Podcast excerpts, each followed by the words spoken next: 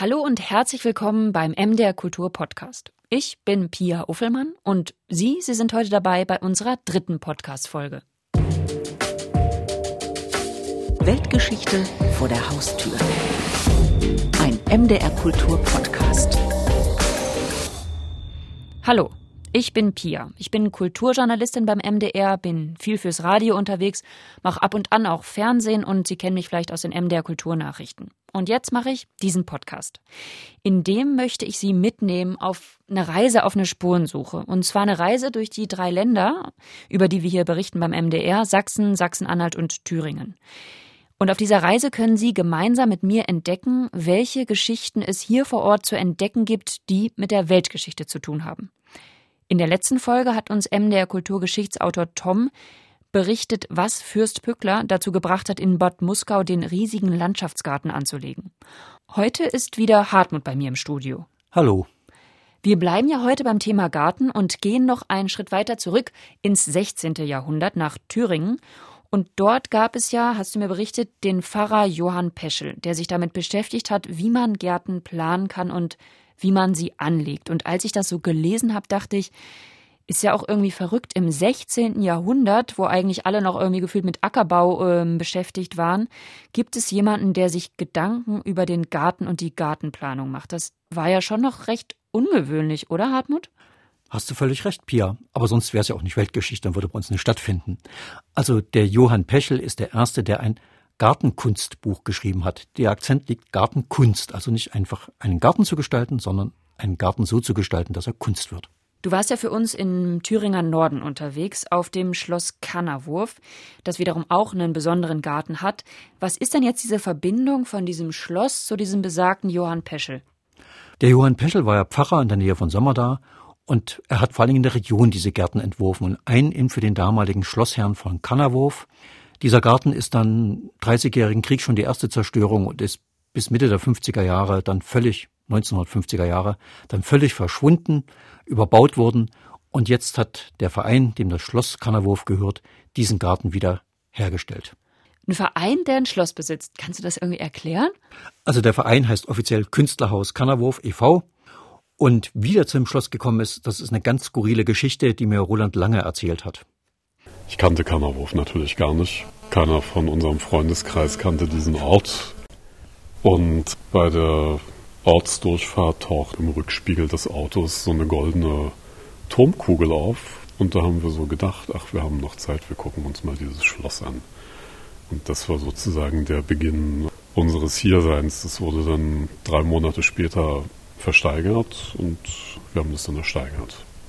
Ehrlich gesagt, niemand von uns hat das überhaupt vorher für möglich gehalten, dass man so ein kostbares architektonisches Juwel überhaupt übernehmen könnte. Aber dann waren wir bei dieser Versteigerung die einzigen, die sich dafür interessiert haben. Und so sind wir halt dazu gekommen. Ja, mit dem Schlosssanierung sind die Künstler jetzt so langsam durch, sofern man beim Schloss jemals mit der Sanierung durch sein kann. Und sie haben vor ein paar Jahren begonnen, nach dem Vorbild von Johann Peschels Gartenbuch dort den Renaissancegarten wieder neu anzulegen.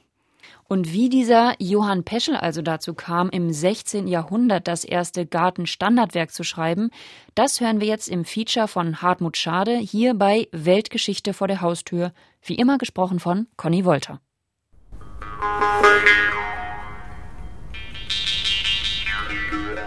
Ein Schloss braucht einen Garten. Das war Roland Lange von Anfang an klar. Anfang hieß in diesem Fall 2007. Anfangen mit einem Gebäude, mehr Ruine als Schloss. Dieses Renaissance-Schloss stand gewissermaßen auf so einer Landwirtschaftsbrache. Das waren betonierte Flächen, Fahrwege, Unkraut bis zur Brust. Das Schloss war mit dunkelgrauem Zement verputzt, alle Fenster eingeschlagen. Es sah sehr unwirtlich aus und es erinnerte irgendwie an ein verlassenes schottisches Landschloss, was hier in Thüringen zwischengelandet war.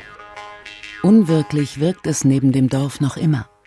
Ein dreiflügeliger Renaissancebau mit zwei Türmen.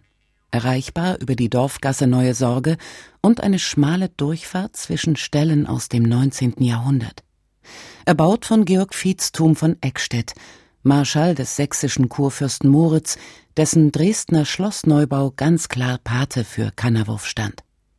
Nur eben nicht majestätisch an der Elbe, sondern an der Wiehe. Dann brauchten wir natürlich auch für das Künstlerhaus ein Umfeld, was irgendwie schön ist. Und dann verlangt aber auch dieses Baudenkmal selber nach einem Umfeld, das eine Ästhetik aufweist, weil das Schloss selber natürlich auch ein sehr ästhetisches Baudenkmal ist. Also kurzum, wir wussten eigentlich 2007 schon, dass wir hier einen Garten bauen werden und wir haben uns damals so ein bisschen an den Loire-Gärten orientiert. Ein gewisser Größenwahn scheint den Kannerwofer Schlossherren eigen zu sein. Sonst hätte man nicht ab 1563 einen Dreiflügelbau in die nordthüringischen Hügel gestellt. Noch viel weniger hätte man knapp 500 Jahre später als Künstlerverein ein solches Schloss gekauft. Einen Loire-Garten an die Wiehe zu verpflanzen, erscheint da vergleichsweise harmlos. Vor allem, wenn man, wie Kunsthistoriker Roland Lange, als Profession Landschaftsarchäologie angibt. Doch die Loire-Garten-Idee geht in die Binsen. Und schuld daran ist ein Buch. Gartenordnung. Darinnen ordentliche, wahrhaftige Beschreibung, wie man aus rechtem Grund der Geometria einen nützlichen und zierlichen Garten anrichten soll. Das Entscheidende ist ja, dass es kein Gartenbaubuch ist, sondern ein Gartenkunstbuch. Und das gab es eben überhaupt nicht in seiner Zeit. Und wie er darauf kam, das ist einfach genial. Urteilt Clemens Alexander Wimmer, Gartenhistoriker und der Wiederentdecker von Johann Peschels Gartenordnung. Vollendet am 29. Dezember 1596 und damit das älteste Buch über Gartenkunst. Also die Kunst, einen Garten kunstvoll anzulegen. Diese bringen dem Menschen Nutz, Lust und Wiedererquickung. Besonders wenn Garten sein ordentlich und zierlich angelegt. Dass ein Dorfpfarrer, der sein Berufsleben in Balkstedt, Badgendorf und Orlishausen verbringt, zum Autor des ersten europäischen Buches über Gartenarchitektur wird, erstaunt Clemens Alexander Wimmer immer noch. Es ist sicher, dass es keinerlei vergleichbare Arbeiten gab.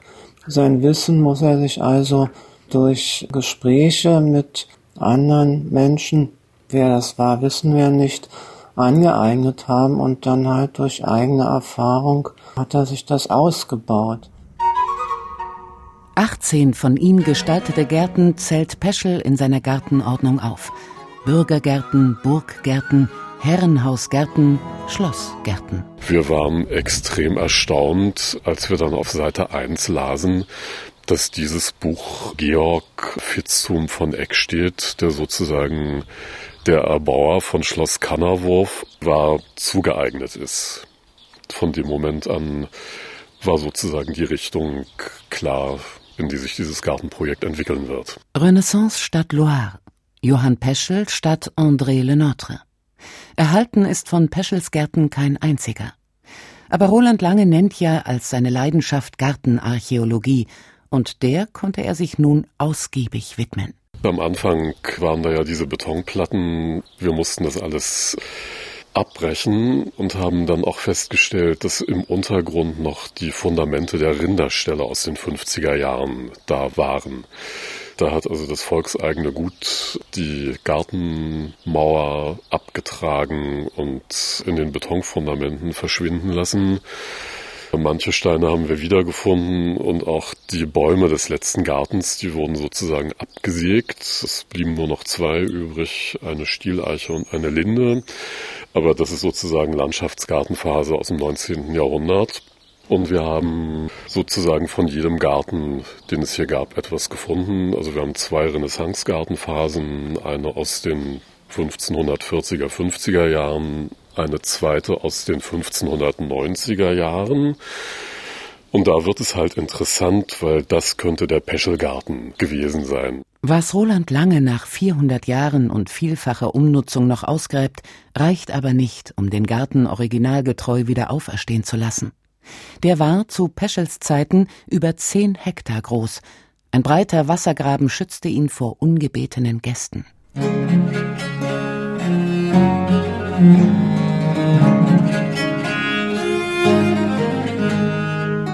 Der heutige Garten ist nur noch 7700 Quadratmeter groß und da Peschel Kannerwurf nicht beschreibt, eine Rekonstruktion frei nach seiner Gartenordnung.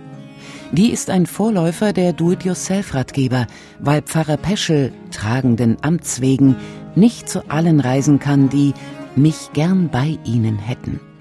Also schreibt er auf 284 Seiten auf, wie sie ihren Garten auch ohne ihn wohl gestalten können. Nimm also dein Gestalteform auf dem Papier für dich und gib fleißig Achtung auf die beigesatzte Buchstaben jedes Ortes. Und lege ehe gedachte Maßstab in den Punkten M mit einem Orte, wie du den Zirkel auf dem Papier mit einem Fuß in M gesetzt hast. Peschel hat natürlich eine Sprache, die ist 400 Jahre alt. Dazu kommt, dass Peschel sehr in der Geometrie gearbeitet hat und versucht hat, diese geometrischen Formen, die er entwickelt hat, textlich zu erläutern. Was dazu geführt hat, dass als wir uns in der ersten Entwurfsphase das vorgelesen haben, uns der Kopf geschwirrt hat davon, um, wir sehr erheitert waren und uns dann tatsächlich Schrittchen für Schrittchen das vorgenommen haben, wenn er beschreibt, jetzt ziehe eine Linie von Punkt A zu Punkt C und an dem Kreuz nehme die nächste Linie und gehe nach D und nehme dann noch drei Punkte weiter und da ziehe die nächste Linie lang. Man muss es wirklich nachstellen und wir haben es wirklich nachgezeichnet. Dann wurde es verständlich. Henrik Hass ist Gartenarchitekt und hat den Renaissancegarten am Schloss Kannerwurf vier Jahrhunderte nach Peschel neu entstehen lassen. Wie gewohnt griff er dafür zu Zollstock und Metermaß und scheiterte. Erst mit der 55 Zentimeter langen Erfurter Elle wurde aus Peschels Beschreibungen wirklich Gartenkunst.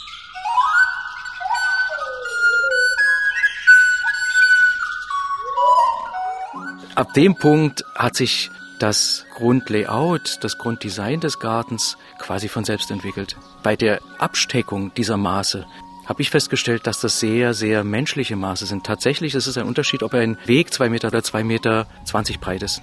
Diese 20 Zentimeter machen einen Unterschied. Es macht einen Unterschied, ob ein Beet ein Meter oder ein Meter zehn breit ist. Es wirkt menschlicher. Es wirkt angenehmer. Es wirkt offener. Man kann mehr atmen. Man kann sich mehr bewegen. Und genau dafür erschafft der Mensch sich ja Gärten, argumentiert Peschel. So sind wohlerbaute Gärten denen, so mit großen, mühseligen und beschwerlichen Ämtern beladen sind und schwere Kopfarbeit tun müssen, eine sonderliche Erquickung und Erlustigung. Ausführlich begründet Pfarrer Peschel in seiner Vorrede an den christlichen Leser, warum ein Garten ein gottgefälliges Werk ist. Erinnere er doch den Menschen täglich an seine Herkunft aus dem Paradies. Und am Ende aller Tage, wenn der Heiland erscheine, dann werde er alle Gläubigen in seinen lustigen und längst zubereiteten himmlischen Garten einführen und leiten. Bis es soweit ist, gibt Pfarrer Peschel Tipps, wie man seinen irdischen Garten gestalten kann. Ich habe aber folgend Buch in drei Teil geteilt. Im ersten wird angezeigt, wie eine feine, ordentliche und zierliche Form und Aufteilung eines Gartens mit Gängen und Staketen samt Beetordnung angestellt werden könne. Im anderen wird von den Labyrinthen gehandelt. Im dritten habe ich auch kürzlich Unterricht getan, wie man wilde Stämme pröpfen könne. Am meisten Peschel finden wir vorn vor der Schlossfassade in diesem Gartenteil, das direkt dem Schloss angelagert ist. Das ist wirklich Peschel. Das ist in Maßen, in Materialien und in Pflanzen 1A Peschel. Das heißt, wir haben die Kompartimente, die Beete nicht nur in Peschelmaßen, sondern auch in den Materialien, die Peschel empfiehlt, eben mit den Kanten, im Wegebelag, mit dem Kies. Und wir haben Pflanzen dort reingebracht, die es zu Peschels Zeiten schon gab. Unter den Füßen knirschen gelbe Kiesel aus der Wiehe, so wie sie Roland Lange bei seinen gartenarchäologischen Grabungen auf den Wegen fand. Historisch korrekt liegt der Garten an der Nordseite des Schlosses. Er führt nicht zum Schloss hin, er bettet das Schloss in keine Landschaft ein, er ist, wie das Schloss, einfach so da. Könnte genauso gut an der West- oder Südseite platziert sein. Typisch für deutsche Renaissancegärten, sagt Clemens Alexander Wimmer. Die Gärten sind grundsätzlich unabhängig vom Haus in Deutschland in dieser Zeit. Natürlich gab es mal eine Verbindung vielleicht auf ein Fenster, aber das ist keineswegs zwingend und Sie finden ja in dem ganzen Buch von Peschel nicht ein einziges Gebäude in diesen Grundrissen dargestellt, weil das eben keine Rolle spielt. Man musste da irgendwie hinkommen, natürlich, aber gestalterisch hat man da keine Notwendigkeit gesehen, einen engen Bezug herzustellen. Am besten man steigt die hölzerne Außentreppe zu einem Balkon hoch, um Peschels Gartengestaltung in Augenschein zu nehmen. Die Beete sind nicht einfach rechteckig, quadratisch oder kreisrund, sondern überraschen mit Formen, für die zumindest die Schulgeometrie keinen Namen hat. Die einzige Grundlage ist halt die Geometrie, die er genommen hat. Er war tatsächlich kein Gärtner, sondern er hat wirklich sehr, sehr viel über die Anlage selbst geschrieben. Das heißt, welche Formen zusammenpassen, welche Größe das haben sollte. Dass bei Johann Peschel mitunter die Ästhetik über die Praktikabilität siegt, zeigen seine Vorschläge für Labyrinthe, die kilometerlange Wege haben und deren blickdichte Hecken aus Rosen, Johannisbeeren, Berberitzen und Haselnussbüschen bestehen sollten.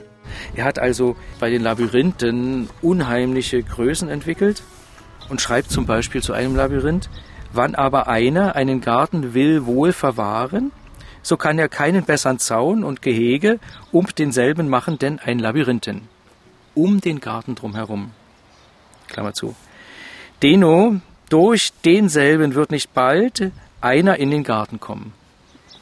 Und gleich einer hineinkäme, wird ihm doch eben so lange, nein, pardon, so bange wieder herauszukommen, wie folgende Form oder Figur anzeigen tut. Das heißt, er hat sogar die Idee gehabt, den kompletten Garten nochmal mit einem Labyrinth zu umgeben, damit ungebetene Besucher draußen bleiben. Heute sind Besucher erwünscht im Schlossgarten zu Kanawurf. Mit dem Peschelschen Renaissancegarten, dem im Vergleich zu Peschels Ideen spielerisch kleinem Labyrinth mit Obsthain und Laubengang, den gartenarchitektonischen Innovationen eines Dorfpfarrers aus Orlishausen. Das ist ganz erstaunlich, weil ja in der Regel Deutschland nicht dafür bekannt ist, dass es jetzt besondere Innovationen auf künstlerischem und gärtnerischem Gebiet hervorgebracht hat. Aber im Falle von dem Pfarrer Peschel ist es wirklich eine europaweit gültige Innovation. So Clemens Alexander Wimmer, der Johann Peschel wiederentdeckt hat. Und Henrik Hass, der Peschels Vorstellungen nun umsetzte, lobt. Es war damals das Nonplusultra. Das war großartig. Das war die Erfindung des gestalterischen Wagenrades quasi, indem man diese geometrischen Formen in die Gärten gebracht hat. Klein- und Großgärtner, deren Gartenkunst aus steinernen Beeteinfassungen und schnurgeraden Wegen besteht, könnten Johann Peschel zu ihrem Ahnherren erheben. Doch ist die Formenvielfalt seiner Entwürfe viel größer. Aber man kann sich ja inspirieren lassen vom ersten Gartenkunstbuch der Welt. Zu finden im Netz und zu bestaunen in Kannerwurf. Das war das dritte Feature im MDR Kultur Podcast Weltgeschichte vor der Haustür zu Johann Peschel und seinem ersten Buch über Gartenplanung. Mir ist besonders hängen geblieben, wie einige wenige aktive Künstlerinnen und Künstler dafür brennen, das Erbe von dem Gartenvordenker Johann Peschel weiterzuführen. Also das fand ich wirklich, ja, beeindruckend, muss ich sagen, diesen, dieses Herzblut, mit dem die da rangehen. Weitere Folgen von Weltgeschichte vor der Haustür finden Sie auf mdrkultur.de und in der ARD Audiothek. Falls Ihnen dieser Podcast gefallen hat, sagen Sie es Ihren Freunden weiter und teilen Sie unseren Podcast bei Social Media. Die nächste Podcast-Folge gibt es in zwei Wochen, wie immer am Freitag. Und da finden wir heraus, was das Josefskreuz im Harz und der Eiffelturm gemeinsam haben. Mir bleibt noch zu sagen, schön, dass Sie bei dieser Folge Weltgeschichte vor der Haustür dabei waren. Ich bin Pia Uffelmann und sage Tschüss, bis in zwei Wochen.